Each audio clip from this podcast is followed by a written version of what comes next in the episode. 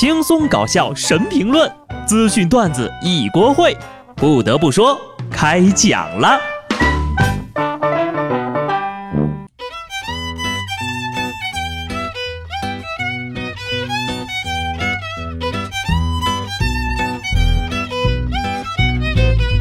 Hello，听众朋友们，大家好，这里是一如既往每周一、三、五上午准时播出的有趣的。不得不说，我是精神抖擞、爱岗敬业的机智的小布。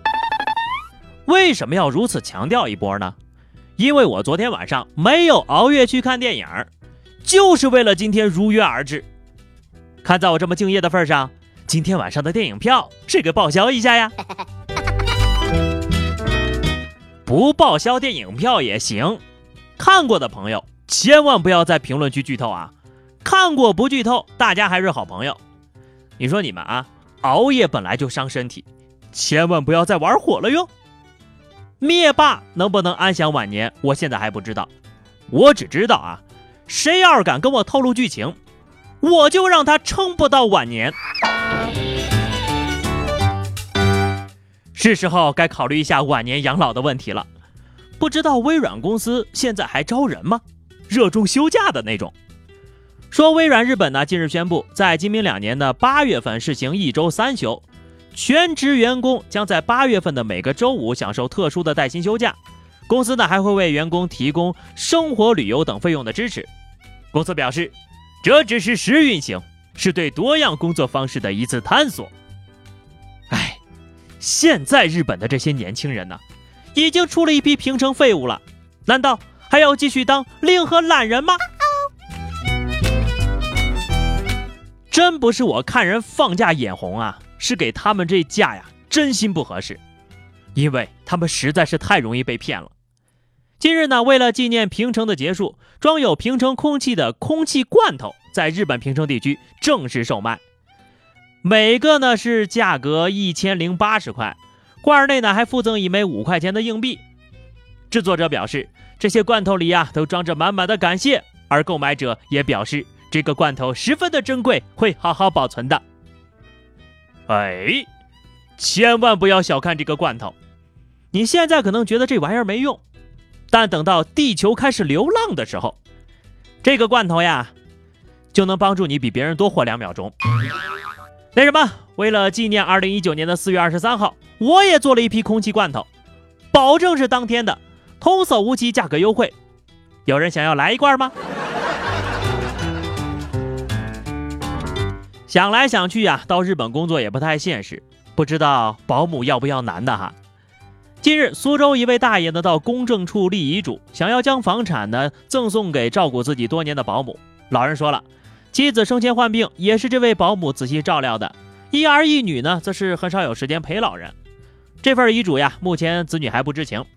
不过，根据继承法，因为妻子去世，老人只有房产百分之七十五的处置权，并不能完全赠与。现在这个保姆的行业福利都这么好了吗？不是送车就是送房呀，要么就是抱着大狗面朝大海春暖花开的。不少网友说，这剧情太熟悉了，这不就是苏大强附体吗？不得不劝一句啊。人家保姆照顾人是本职工作，挣的就是这份钱，千万不要瞎感动哈。这个故事呢，也告诉我们，工作再忙也得常回家看看，别挣钱的时候呀想不起爹妈，继承遗产的时候想起来了自己原来还有老人呢，这可不行啊。至于老人们呢，对人感激的心情是可以理解的，但是如此大事呢，也该跟家里商量商量。一来呢，子女如果真的死抓不放，容易坑苦了人保姆。二来呀，年纪大了，真的容易被骗的。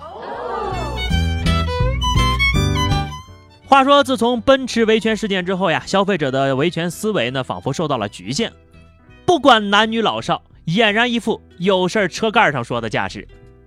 据网友爆料，江苏丹阳一个宝马 4S 店内，一个女子因所购的宝马车出了事故之后，安全气囊并未弹出，致车上人员受伤，找店方交涉无果后。坐上引擎盖讨个说法，不料呢，引擎盖被坐坏了。目前呢，涉事 4S 店已经报警，事情一出呢，就被网友当成趣闻来调侃了。想学别人维权，可体重他不允许啊！不得不说呀，做个引擎盖就能把车给做塌了，就这一点足以证明了，宝马的质量不如人奔驰啊。后来呢，女车主就出来回应了，说这个车身呢都撞没了四分之一了，六个安全气囊一个都没出来，家人哈两个重伤，喉管都被割开了。宝马公司给出的回应却是没撞到安全气囊弹出的点。人家呀住在 ICU 十几天都没有人理，一盘腿一打坐就拍视频。你别说车盖给你坐塌了，给你电告垮了，那都该呀。要说现在呢，能不能维权？能，但是你在选择维权方法之前呢，也得三省吾身。这玩意儿能做吗？做坏了赔得起吗？真的没有别的办法维权了吗？有话好好说，安全第一条，维权不规范，赔钱两行泪啊！二十一号下午，南京一个楼盘，一个女子呢，因为楼盘的实际情况和销售所说的不符，一屁股呀坐在了人售楼处的宣传沙盘上。随后呢，这个楼盘工作人员就报了警了。初步判定呀，被毁坏的沙盘维修价格在五万块钱左右。而该女子呢，也因为涉嫌故意损坏财物罪被依法刑事拘留了。大姐呀，你坐沙盘上屁股就不疼吗？坐着维权不是错，但千万别给人坐坏了。汽车怎么说也是铁皮的呀，你坐人家沙盘，那就是直接送把柄呀。不得不说。这种维权方式呀，被越来越多的人效仿，实在是相当的心酸呐。如果不是正确维权的渠道太艰难，谁愿意撕破脸皮撒泼胡闹呢？再次友情提示啊，奔驰车主呢是走遍了所有的合法途径都行不通之后，才被迫坐上车盖的。究其根本呢，人家维权成功靠的还是脑子，不是说屁股坐到那儿就能维到权了。请各位需要维权的朋友呢，尽量选择正常的手段。屁股并不能代替大脑，帮你解决问题呀。我发现啊，就这些热点新闻呢，都是一阵儿一阵儿的。这段时间呢，全是车的那点事儿。前天，上海一个地下车库的监控显示，一辆特斯拉轿车突然自燃爆炸了，导致车库内多辆汽车被殃及损坏。上海消防赶赴特斯拉自燃现场勘查。初步判定啊，没有充电的痕迹。大众的变速箱、奥迪的黑心棉、奔驰的发动机、特斯拉的电池，这就是我在合资车和进口车之间选择不行的原因啊！这个吐槽归吐槽啊，还是希望各位车主注意安全，尤其是阿杜同学，你可千万不要躲在特斯拉的车底哟。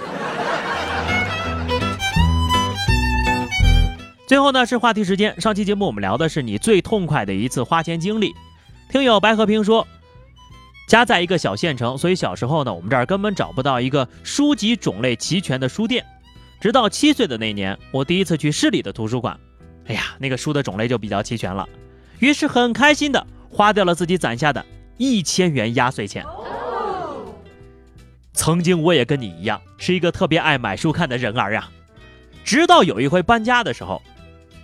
还是电子书好收拾呀。好的，本期话题啊，嗯，我们今天来聊聊吧。啊，刚好这个《复联四》也上映了啊，我们就来聊一下，你在看剧的时候讨厌别人剧透给你吗？你看过的剧会剧透给别人吗？欢迎大家在节目评论区留言，关注微信公众号 DJ 小布或者加入 QQ 群二零六五三二七九二零六五三二七九，来和小布聊聊人生吧。下期不得不说，我们不见不散，拜拜。